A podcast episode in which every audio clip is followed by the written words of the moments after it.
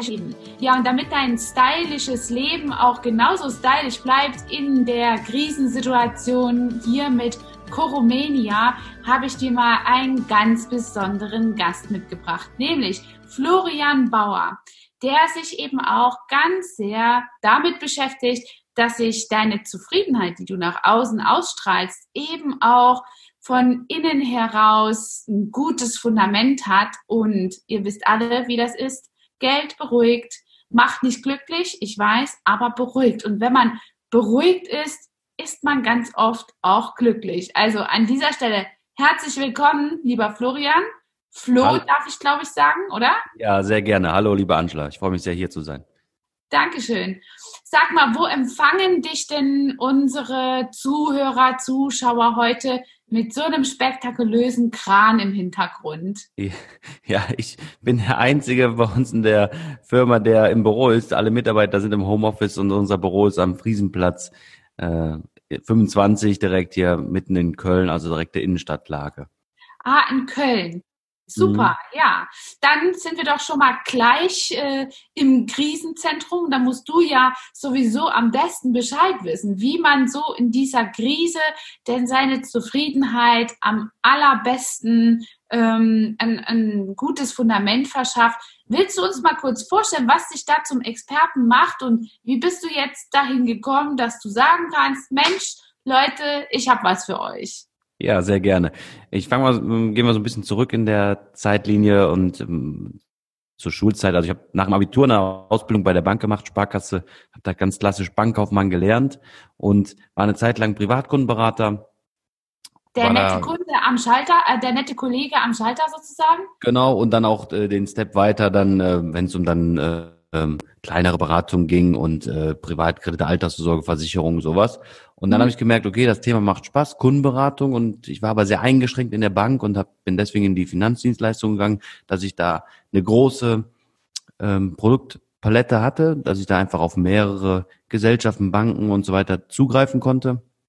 Hab noch meinen Versicherungsfachmann gemacht, hab gemerkt, okay, das macht irgendwo Spaß, du kannst den Kunden Mehrwert bieten und aber mich hat schon immer dieses Thema Vermögensaufbau, Geldanlage fokussiert, habe mich da immer weiter mit beschäftigt und habe dann gemerkt, es gibt Leute, die Spaß ähm, war komisch, ich Ökonom, habe einen Schwein der Spezialist für den Bereich Immobilie als Kapitalanlage hier im Kölner Raum und ähm, dann hat man sich irgendwann getrennt und ich habe ja meine eigenen Wege gegangen mit der Bauer Immobilien GmbH und wir sind ein Spezialist für deutschlandweite Immobilieninvestments, ähm, nur im Bereich Kapitalanlage in A und B-Lagen. Und ähm, mhm. ähm, ja, zum Thema Krisenzeit, was lässt unsere Kunden oder mich aktuell so ruhig schlafen?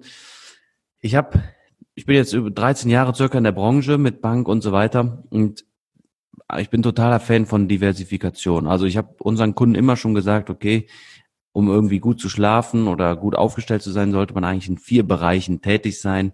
Du brauchst immer liquide Mittel, also Cash, dann Depot, Aktienfonds, was in der heutigen Zeit aktuell ja sehr abgeschmiert ist, aber okay, bietet auch wieder neue Einstiegschancen. Mhm. Der dritte Punkt, Immobilie, und da meine ich die vermietete, fremdgenutzte Immobilie mit. Und der vierte Punkt, Edelmetalle. Mhm. Und das sind alles Sachwerte außer die liquiden Mittel, die brauche ich halt, um gewisse Chancen zu ergreifen. Und dann muss ich halt meine, ähm, ja, meinen Zeithorizont so picken, wo ich sage, ich brauche dann und dann so und so viel liquide Mittel, meine monatlichen Kosten im Überblick halten und dann das ist auch so unser unser Leitspruch in der Firma oder so heißt ja auch unser Podcast, sei deine eigene Bank. Äh, einfach, dass man ja zu jeder Zeit genügend liquide ist, Geld hat, vorsorgt und ich glaube, das gibt dann so dieses rundum Zufriedenheit und ähm, ja strahlt okay. Ruhe aus. Flo, lass mich noch mal kurz ein bisschen zurückgehen an die Zeit äh, in der Sparkasse. Ah, du hast gesagt, du hast das an irgendeiner Stelle gemerkt, dass die erfolgreichen Menschen erfolgreicher sind, die mit Immobilien arbeiten, als die anderen erstmal, was sind die anderen? Und zweitens, woran konntest du das merken? Hast du dir dann deren Kontostand angeguckt oder hast du einfach nur gesehen, wie die ticken, angezogen sind oder, oder haben die vielleicht besonders anders investiert? Was war denn da der Unterschied und dein Aha-Moment, wo du gesagt hast, Ach so, daran liegt das. Das ist ja immer so eine Momentsache, wo man dann auch weiß, gehe ich in die andere Richtung oder das ist eine besonders interessante Richtung. Ja, also das hat man an ganz, ganz vielen Bereichen gemerkt. Zum unterm Strich oder rückblicken kann man auch sagen, die haben irgendwie mehr Ruhe ausgestrahlt. Ist auch irgendwo logisch, weil ganz einfach erklärt, wenn man sich vorstellt, man spart alleine in einen Topf, zu Hause in ein Sparschwein, ja, schmeißt da jeden Tag, jede Woche was rein. Oder man macht das mit der Familie. Jeder schmeißt was rein. Mhm. Ja. Und das kann man so ein bisschen übersetzen auf das Thema Immobilie als Kapitalanlage. Da spare ich auch nicht alleine. Da habe ich zwei Helfer, und zwar das Finanzamt und den Mieter, die mir helfen, Vermögen aufzubauen. Und das ist logisch, wenn ich nicht alleine spare, sondern zu zwei, zu dritt, zu viert, dass es dann schneller geht und mhm. dass ich mehr Vermögen aufbaue und nachhaltiger. Und ähm, das hat man einfach gesehen. Und ähm, ja, wenn man jetzt vorstellt, ich kann ich fange an mit 50 Euro, dann habe ich irgendwann, ich sag mal jetzt einfach ganz subtil, ne, 50 Euro monatlicher Sparplan und dann habe ich irgendwann eine Gehaltserhöhung, kann 100, 200 sparen, aber ich spare ja immer selber. Und wenn ich das auf das Thema Immobilie übersetze, fange ich einmal an und nach einer Zeit äh, trägt es von alleine. Also ich muss nicht mehr selber einzahlen, dass sich mein Sparschwein weiter füllt. Und dann kann ich mit dem nächsten Sparschwein anfangen und so weiter. Also es wird immer, immer einfacher und ähm, das ist dann das Interessante. Ich sage immer dazu, das ist der Turbo zum Vermögensaufbau. Ja. Hm. Ach so, der Turbo zum Vermögensaufbau. Ich mag ja immer solche Sachen. Obwohl ich mich mit Autos nicht identifiziere, finde ich aber so Turbo und mhm. PS auf die Straße bringen immer eine gute Sache. Mhm. Okay, also und du hast dann gemerkt, diese Kunden sind besonders beruhigt. Natürlich, man schläft auch besonders ruhig. Das merkt man im Übrigen jetzt auch in dieser Krisenzeit an meiner Kundschaft dass manche wirklich echt abgespannt zu ihrer Behandlung kommen, weil die nachts nicht schlafen. Denn ich glaube, da ist wirklich was richtig Wichtiges dran, das Geld enorm beruhigt, oder? Ja, das auf jeden Fall. Also ich glaube, was für uns alle, wie du auch schon eingangs gesagt hast, Geld macht auf eine gewisse Art und Weise glücklich. Natürlich kann man sich immer neue Konsumsachen kaufen und so weiter, aber nach einer Zeit merkt man, ob ich jetzt da 1000, 5000, 10.000, 100 oder eine Million da stehen habe, das ist jetzt nicht, wo ich sage, wow, ich gucke mir das jeden Tag an und bin total glücklich. Mhm. Das ist dann immer der Wert, den man damit verbindet oder die Sicherheit, die man damit verbindet. Und mhm. ähm, ja, ich glaube einfach zu wissen, egal was passiert, jobmäßig, familienmäßig und so weiter, dass man einfach diese Sicherheit hat und beruhigt ist, das gibt vielen die Gelassenheit und Zufriedenheit und man kann sich auf die wirklich schönen und wichtigen Dinge im Leben konzentrieren und es ist einfach unabhängig. Ne? Man kann sich mhm. um die mhm. Kinder kümmern, um die Enkel, um die Familie, Partner, Partnerin, Hund, Katze, Maus, was auch immer. Und äh, das ist, glaube ich, dann ganz schön, dass man da einfach so irgendwann, wenn man es geschafft hat, seine Arbeitskraft entkoppelt und ähm, ja, unabhängig ist. Und das definiert jeder anders. Das muss nicht immer mehrere Millionen sein. Es kann auch schon sein, dass man sagt, ich habe 2000 Euro Mieteinnahmen im Monat mhm. und äh, bin total entspannt. Mhm. Das ist natürlich eine Optimalvorstellung und ein Zustand, der sehr erstrebenswert sein kann und ist. Ähm, ich glaube, das ähm, ist eine gute Grundlage, die äh, man sich dort äh, bilden kann. Aber als du dann gemerkt hast, okay, die Menschen sind viel glücklicher oder strahlen viel mehr Zufriedenheit aus, können erfolgreicher ihre Ziele verwirklichen, dann hast du dir gedacht, okay, ich muss mich hier ein bisschen auf eigene Faust jetzt äh, selbstständig machen. Und das ist ja auch nochmal ein großer Schritt. Hast du denn da für dich schon selber so ein Futter, so eine Grundlage, so eine Basis gebaut, gebastelt, hergestellt oder hast du das wirklich auch für dich jetzt erstmal aus dem Nichts erschaffen und hast das dann erst in deiner Selbstständigkeit geschafft, dir so eine Grundlage zu verschaffen? Ähm, jein, also man muss sagen, ich war ja kurz nach der Bankzeit äh, schon selbstständig, also das war so Anfang 20 und ähm, das heißt, ich war, also Selbstständigkeit war nichts Neues für mich okay. und das ist auch, glaube ich, also vielleicht auch so ein bisschen Typsache, aber ich war auch so eingestellt, wenn es nicht klappt, dann ist das so. Natürlich bin ich traurig, aber ich werde alles dafür geben, dass es klappt. Und wenn dieser die Leute machen sich ja mal Sorgen, was ist, wenn, wenn ich pleite gehe und so weiter. Mhm. Also rückblickend kann ich sagen, 90 Prozent dieser Sorgen, die ich mir gemacht habe, finanziell und jobmäßig, sind nicht eingetreten. Und ich bin dann immer so, wenn es eine Herausforderung ist, denke ich mir, rückblickend ist es eh nicht eingetroffen. Mhm.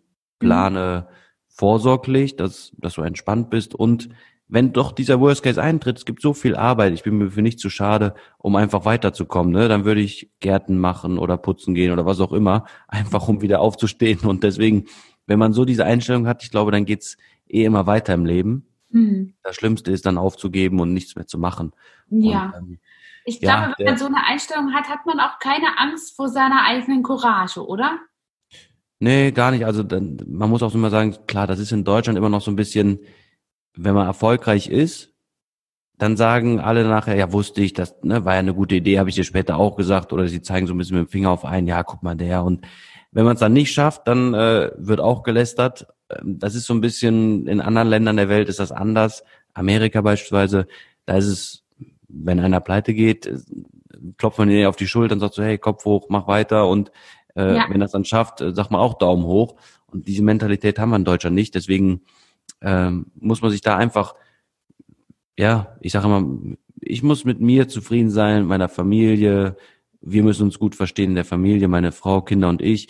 Und ähm, das ist jetzt erstmal nicht wichtig, was andere denken, sondern wir müssen ja unser Leben leben und ähm, es ist erstmal egal, wie das nach außen hin aussieht. Ja, und da ja. treffen wir unsere Entscheidung so, wie wir glücklich sind, zufrieden sind und wie wir es auch in der Zukunft dann glücklich sind.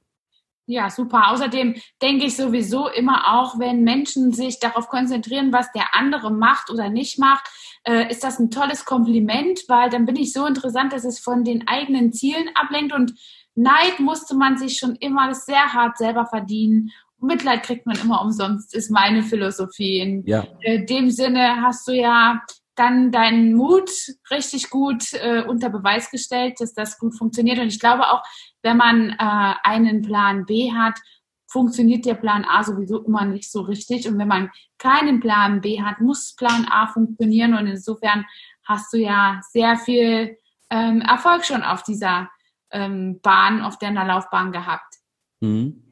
Wenn ich jetzt so auf deiner Laufbahn auch schon bin, hast du denn da in deinen ersten Schritten auch schon mal gemerkt, dass so der erste Eindruck dabei eine wichtige Rolle spielt, ein Deal oder ein bestimmte, ähm, einen bestimmten Geschäftsabschluss zu erreichen oder nicht zu erreichen? Wie ist das in deiner Branche? Ich glaube, bei Immobilien ist das schon nicht so ganz unwichtig, oder? Ja, auf jeden Fall. Also das ist immer irgendwo People-Business, muss man ganz klar sagen. Und äh, auch wenn alles digitaler wird und so weiter, trotzdem, also bei mir gibt es so ein, äh, das ist, man könnte fast sagen, wie Grundgesetz. Ne? Wenn ich einen Geschäftspartner, Neukunden, wie auch immer, Mitarbeiter das erste Mal treffe, habe ich äh, immer einen Anzug an und äh, weißes Hemd, äh, Uhr, vielleicht Manschettenknöpfe, äh, einen netten Kugelschreiber, saubere Schuhe, ja, so. Das wirkt spießig, das sieht aber nicht protzig aus, es ist einfach gepflegt, businessmäßig und man wirkt durch den Anzug direkt anders, professioneller und ich ziehe das dann auch so durch, dass ich, also für mich war das immer normal, wenn ich arbeite, das ist meine Arbeitskleidung und wenn ich dann, beispielsweise, ich habe ja auch viele Freunde als Kunden, die dann frage ich abends immer so, wenn wir uns getroffen haben, wir haben uns mit dem Abendessen verbunden, ich sage, ist das okay, wenn ich schon in legeren Klamotten komme? Dann haben die erstmal gelacht. Ich sage, ja, mal, ich sehe das ernst, das ist Business für mich und wenn das für dich nicht okay ist, dann komme ich im Anzug. Ja, ja, und das war für mich ganz, ganz entscheidend. Und dieser erste Eindruck, wenn man sieht, so passt, der nimmt das ernst, ähm, auch dann so Kleinigkeiten. Wie sieht das Büro aus? Wie wird der Kaffee serviert und so weiter? Also da will ich nicht sagen, bin ich perfektionistisch, aber achte da schon auf viele kleine Details, weil mir das einfach auch auffällt, wenn ich irgendwo anders Kunde bin. Und ähm, ich glaube, das schwingt ähm, sehr, sehr viel mit. Vieles entscheidet sich im ersten Moment, fast alles, mhm. würde ich sagen. Und ja. Und vor allen Dingen im Unterbewusstsein einfach, das stelle ich immer wieder fest, dass man so eine Barriere aufbaut, wenn man ähm, ja schon so voreingenommen ist. Und oft ist es ja dann so, dass wenn, also da kann jemand mir wirklich einen Respekt entgegenbringen und in einem Anzug auftauchen.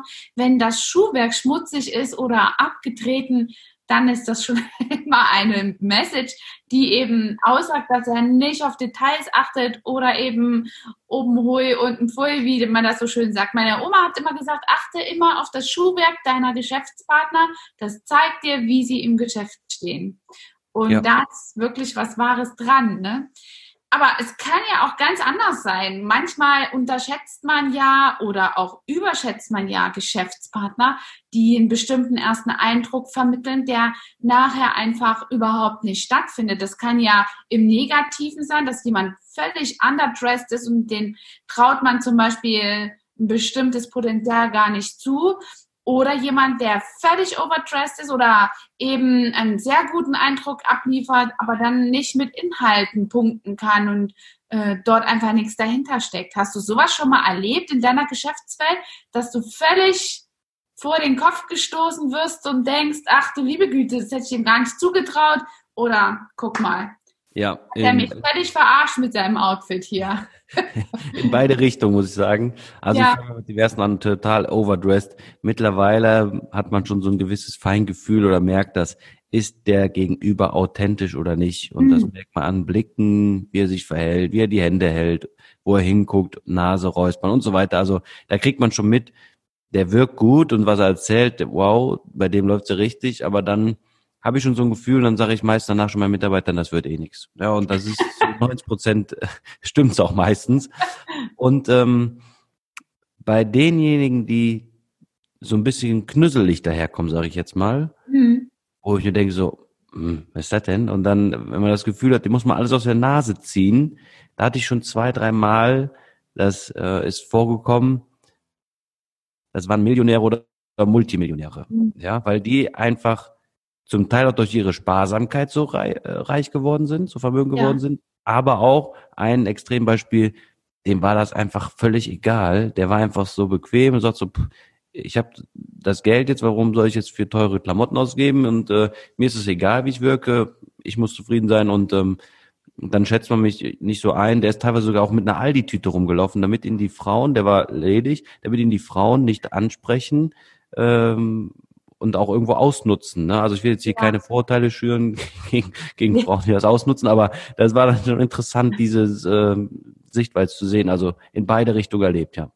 Ja, das ist manchmal wirklich nicht äh, abzustreiten, dass viele Frauen ja so eine Versorgermission haben, die sie in einem Mann sehen und da kann ich schon verstehen. Aber das ist wiederum interessant. Dann hat er das nicht unterbewusst oder unbewusst gemacht, dass er underdressed war, sondern wirklich recht bewusst, damit er dort ähm, eben sein Understatement abgeben konnte und hat seinen ersten Eindruck so gestylt, dass er genau diese Signale ähm, ausgesendet hat. Das finde ich sehr interessante Menschen dann, die verstanden haben, worum es geht und wie dein Gegenüber so tickt mit dem ersten Eindruck, dann das Ganze schon auch versuchen zu nutzen aktiv. Ne? Das ist äh, eine ja, sehr spannende das, Geschichte. Das Interessante war dann wirklich dabei, also man kennt das ja so, es kommt hier in einen Raum und auf einer Geburtstagsparty denkst so, wow, wer ist das denn?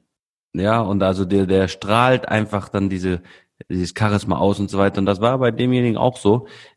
Denn man dachte so, der, der ist in der falschen Haut oder der hat die falschen Klamotten, aber der hat so viel Power ausgestrahlt und deswegen, wie du schon sagtest, das passt einfach, das war bewusst so gesteuert und man merkt das so von innen heraus, ist man da zufrieden, wie strahlt man das aus und so weiter und ähm, ja, je nachdem, wie man tätig ist, sollte man trotzdem auf diese Äußerlichkeiten achten, weil es halt zum ersten Eindruck dazu zählt, ne? den kann man nicht ja. wegdiskutieren. Genau.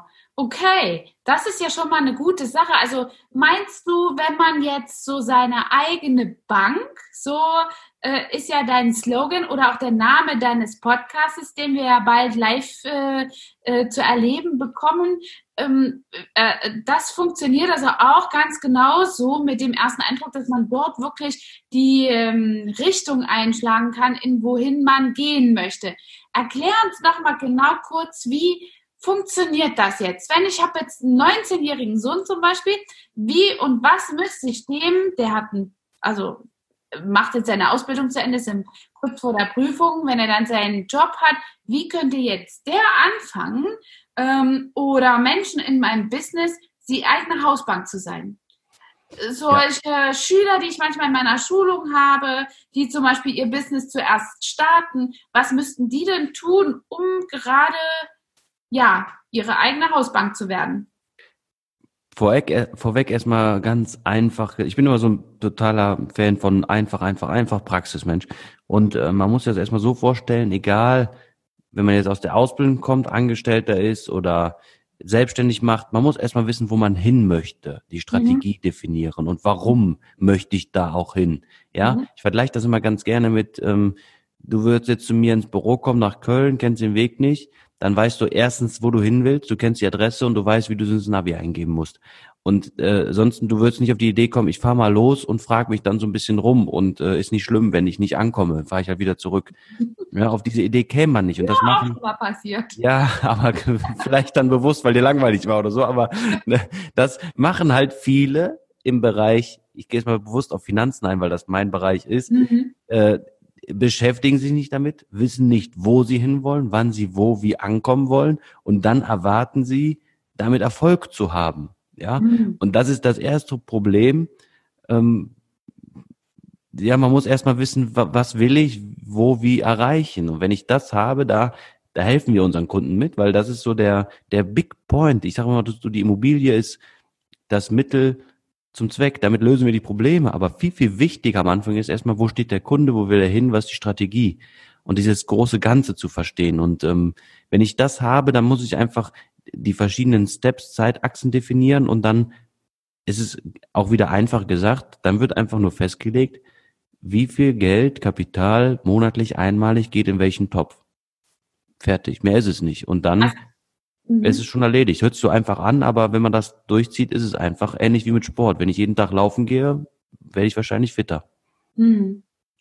Also das ist ja wirklich jetzt mal interessant, dass du bist also nicht nur, wie dann vielleicht viele denken und oben auch im Bildschirm sehen, Bauerimmobilien, ein reines Immobilienbüro, eine Agentur, die dort viele Immobilien hat, um sie quasi zu vermitteln, zu veräußern oder eben dem Kunden zu helfen, ähm, das geeignete Projekt zu bekommen oder weg äh, zu verkaufen, sondern du bist wirklich auch dafür da, dass du mit den Kunden, und das finde ich so spannend an deiner äh, Expertise und an, an deinem Job, an deiner Aufstellung, dass du Kunden direkt hilfst, wo sie hinwollen, um das zu definieren. Es ist natürlich ein Unterschied, ob ich Langlauf, Marathonläufer werden will oder ein äh, Mucki-Mensch und irgendein ja, Kraftsport trainieren will. Das Ziel ist ja ein anderes. Beide machen Sport. Beide wollen sicherlich in dieser Sache eine finanzielle Freiheit haben, aber was für Entbehrungen man auch im Alltag äh, hergeben kann und leisten kann, das findest du dann mit den Kunden raus. Habe ich das richtig verstanden? Ja, genau. Man muss sich das so ein bisschen vorstellen. Ich versuche mal in so einem Podcast, wenn man uns jetzt nicht sieht, bildhaft zu sprechen. Wenn wir, wenn man uns jetzt vorstellt, Facharztbehandlung, ne, das mal als Stichwort zu nehmen. Jeder war wahrscheinlich schon mal bei einem Facharzt. Wie läuft das da ab? Man kommt zu einem Facharzt, der fragt viel, wie sind die Symptome, seit wann hat man die Beschwerden, gibt es Vorerkrankungen und so weiter. Und wenn der Facharzt sich ein Bild gemacht hat, hat die Infos, dann stellt der ein oder zwei Behandlungsmethoden vor. Und dann sagt er vielleicht noch, okay, bei Ihrer Historie würde ich Behandlungsmethode 1 empfehlen. Aufgrund meiner Erfahrung wird das am besten bei Ihnen anschlagen und funktionieren. Habe ich zwei Möglichkeiten als Patient, ich vertraue dem oder hole mir eine zweite Meinung ein. Mhm. Wenn ich jetzt zu einem Facharzt komme, der mir zehn Behandlungsmethoden vorlegt und der dann sagt, lieber Patient, welche möchten Sie denn, würde ich schreiend weglaufen und wahrscheinlich auch deine ganzen Zuhörer und Zuhörerinnen. Und äh, das ist so ein bisschen übersetzt das, was wir machen. Also viele, und ich will gar nicht die viele Makler schlecht machen, aber viele machen klassischen Objektverkauf. Mhm. Die legen einfach zehn Exposés hin und sagen, jo, such dir doch das Schönste aus oder ne, was auch immer. Und wir machen es genau andersrum. Fragen erstmal viel, wo stehst du, wo willst du hin? Und dann stellen wir ein oder zwei Konzepte vor. Mhm. Und es gibt halt nicht das perfekte Objekt. Jedes Objekt hat so gesehen Nebenwirkungen, wenn man da diese Parallele wieder nehmen will, ja, oder Probleme. Das ist normal. Man muss einfach diese Spielregeln für sorgenfreies Investieren beachten, stressfreies Investieren beachten und dann auch einfach mal machen, wenn ich die mhm. beachtet mhm. habe. Weil perfekt wird es nie. Und ähm, das hat in den letzten Jahren sehr, sehr gut geklappt. 50 Prozent unserer Neukunden kaufen in den ersten 18 Monaten die zweite oder dritte Immobilie. Wir haben mehrere Kunden, die durch unsere Beratung und Immobilienvermittlung Immobilienmillionäre geworden sind und das ja. zum Teil auch mit wenig oder gar keinem Eigenkapital. Also äh, ja, macht dieser Ansatz schon durchaus Sinn und das ist auch der einzige Ansatz, den ich nachhaltig verfolgen möchte und keinen klassischen Objektverkauf machen möchte. Ach, verstehe.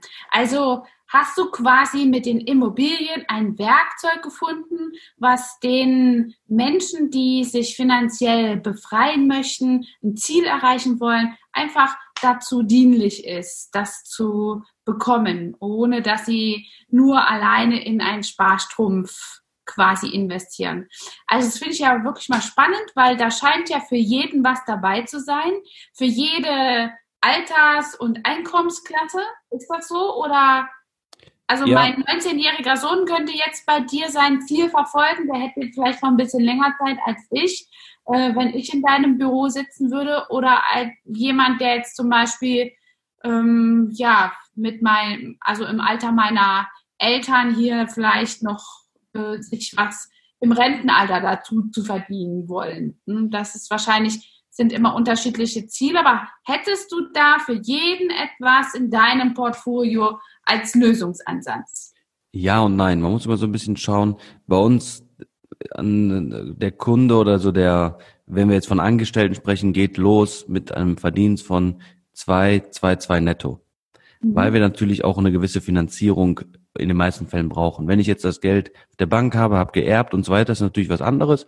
Klar, wenn ich die Objekte dann Cash kaufen kann, aber wenn ich auf die Finanzierung angewiesen bin und es auch vielleicht aus steuerlichen Gründen Sinn macht, dann sollte ich als Single-Lediger zu circa zwei bis 2200 Euro netto haben, mindestens. Mhm. Und als Familie sollte ich in der Regel so viereinhalbtausend Nettoeinkommen, Familieneinkommen haben, weil ansonsten darunter die Finanzierung nicht darstellbar ist. Und ähm, diese Irrtümer, ich brauche 20, 30 Prozent Eigenkapital, das ist nicht so. Wir haben drei bis vier Kunden im Monat, die mit null bis 1000 Euro einmalig Immobilien erwerben. Also das ist ein, mhm. Auch ein ganz, ganz interessanter Punkt. Viele beschäftigen sich nicht weiter mit dem Thema, weil sie glauben, ich brauche so viel Kapital. Das ist nicht der Fall. Und ähm, ja, aber so die, die, die Eintrittskarte geht los mit den genannten Einkommensgrößen. Und dann kann man es auch bewerkstelligen in der heutigen Zeit, das ohne ein großes Einstiegskapital, Eigenkapital zu bewerkstelligen, wenn man bei dir ist. Ja. Wahnsinn. Das finde ich ja mal toll. Hätte ich das mal vor 20 Jahren gewusst, hätte ich nicht mein ganzes Eigenkapital in mein eigenes Haus gestopft und wäre jetzt vielleicht schon Immobilienmillionärin. ja, geht vielen so, aber zu spät gibt es ja eigentlich nicht. Zu spät gibt es nicht, nur vielleicht auch mal die Richtung zu ändern, ist eine gute Sache.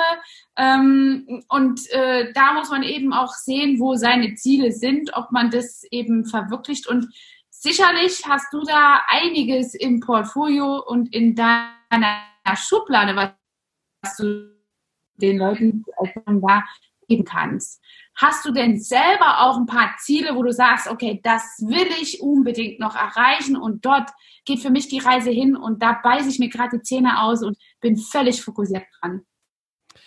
Ja, das sind über die letzten Jahre eigentlich immer die gleichen äh, Ziele. Also witzigerweise, wenn ich jetzt zurückgucke, habe ich so gesagt, okay, mit 30 würde ich gern ähm, bestimmtes Vermögen haben und so weiter. Das habe ich witzigerweise übertroffen und auch nicht damit gerechnet, äh, jetzt in meinem Alter ähm, drei Firmen zu haben, so viele Immobilien und so weiter und bitte nicht so verstehen, dass ich jetzt irgendwie prahlen oder protzen möchte. Was ich immer sagen will, wenn man sein Ziel verfolgt mit Leidenschaft, dann ist es ganz, ganz häufig so, dass man die Dinge deutlich übertrifft und für und mich ist einfach einhaken. Du darfst wohl protzen, weil jetzt kommt eben gerade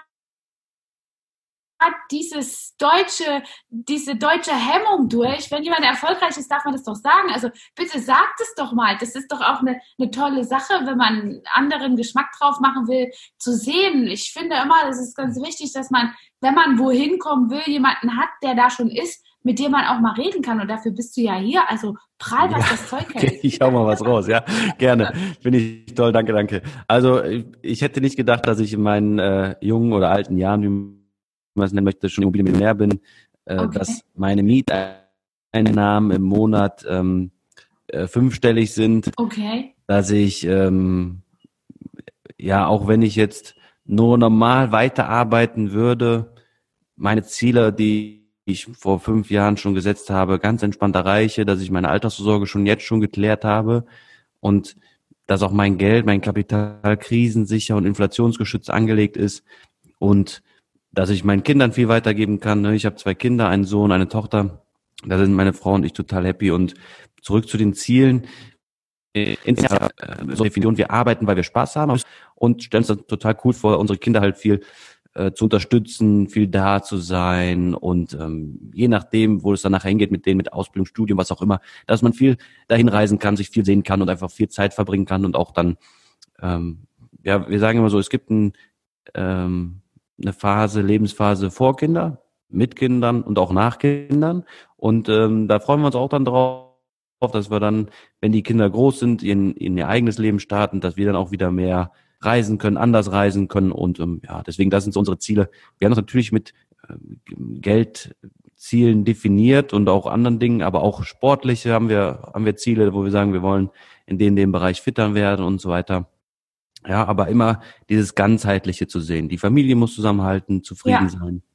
Man muss sich privat Auszeiten nehmen, beruflich muss es laufen, Mitarbeiter fair bezahlen, finanziell seine Ziele zu erreichen und dieses ganzheitliche, das ist ganz ganz wichtig ich glaube, das ist auch ein ganz guter oder eine super Grundlage, um deine Zufriedenheit auch nach außen auszustrahlen, äh, dieses Bewusstsein zu entwickeln, dass es immer so für jedes Ding eine bestimmte Zeitzone gibt. Und ich kenne so viele Menschen, die zwar Kinder haben, aber dadurch, dass eben natürlich Kinder auch wohl Geld kosten, so viel Entbehrungen quasi in ihrem Leben ähm, leisten müssen, dass sie dort einfach richtig ausgehungert sind auf Menschen oder auf Dinge, auf Dinge, die sie tun können, auf Erlebnisse.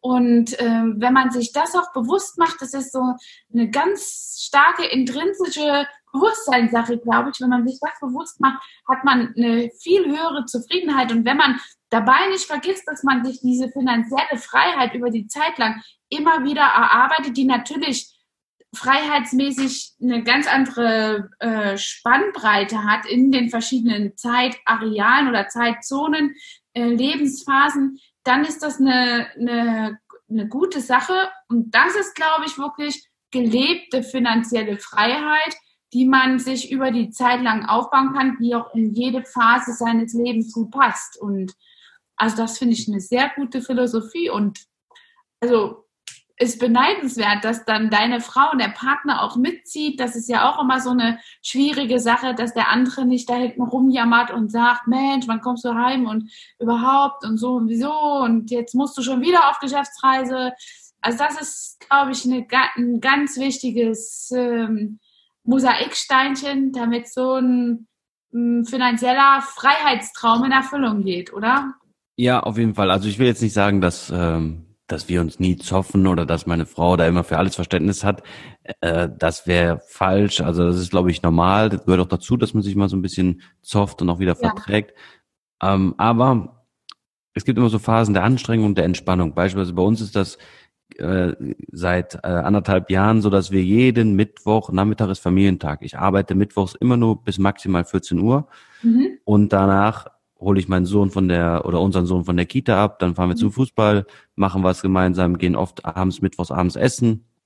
Und okay. das ist dann auch, so Handy ist dann, äh, Firmenhandy ist dann beiseite, keine Mails mehr und so weiter. Also das ist dann wirklich qualitativ hochwertige Zeit und ähm, das entschädigt dann so ein bisschen, dass man dann auch vielleicht äh, ein, zwei, drei Tage nicht gemeinsam Abend isst, sondern aber die Zeit, den Nachmittag, den man hat, ist dann viel, viel mehr wert, als wenn man fünf Tage in der Woche beim Abendessen ist, aber gar nicht bei der Sache ist. Und ähm, ja, so haben wir unseren, unsere Mitte, unseren Weg gefunden.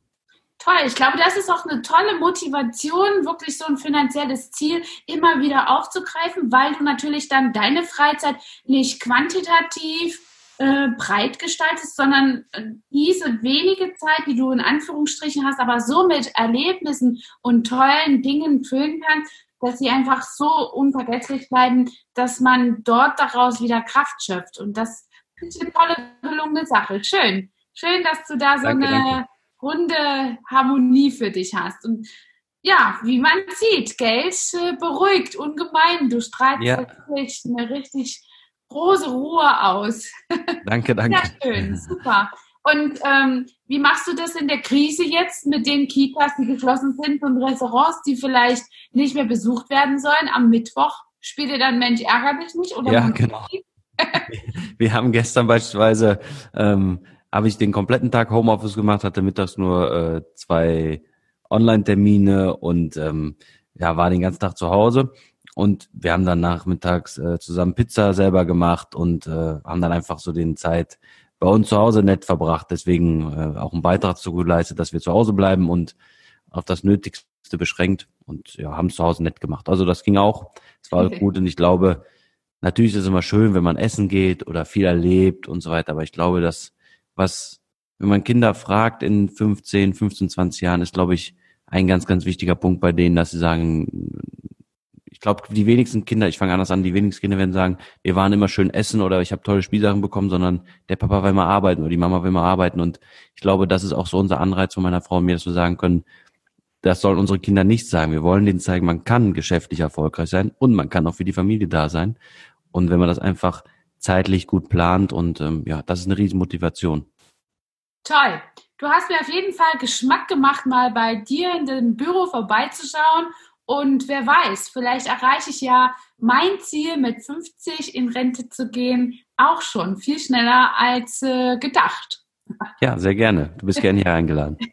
So viel Zeit habe ich ja nicht mehr. Ja.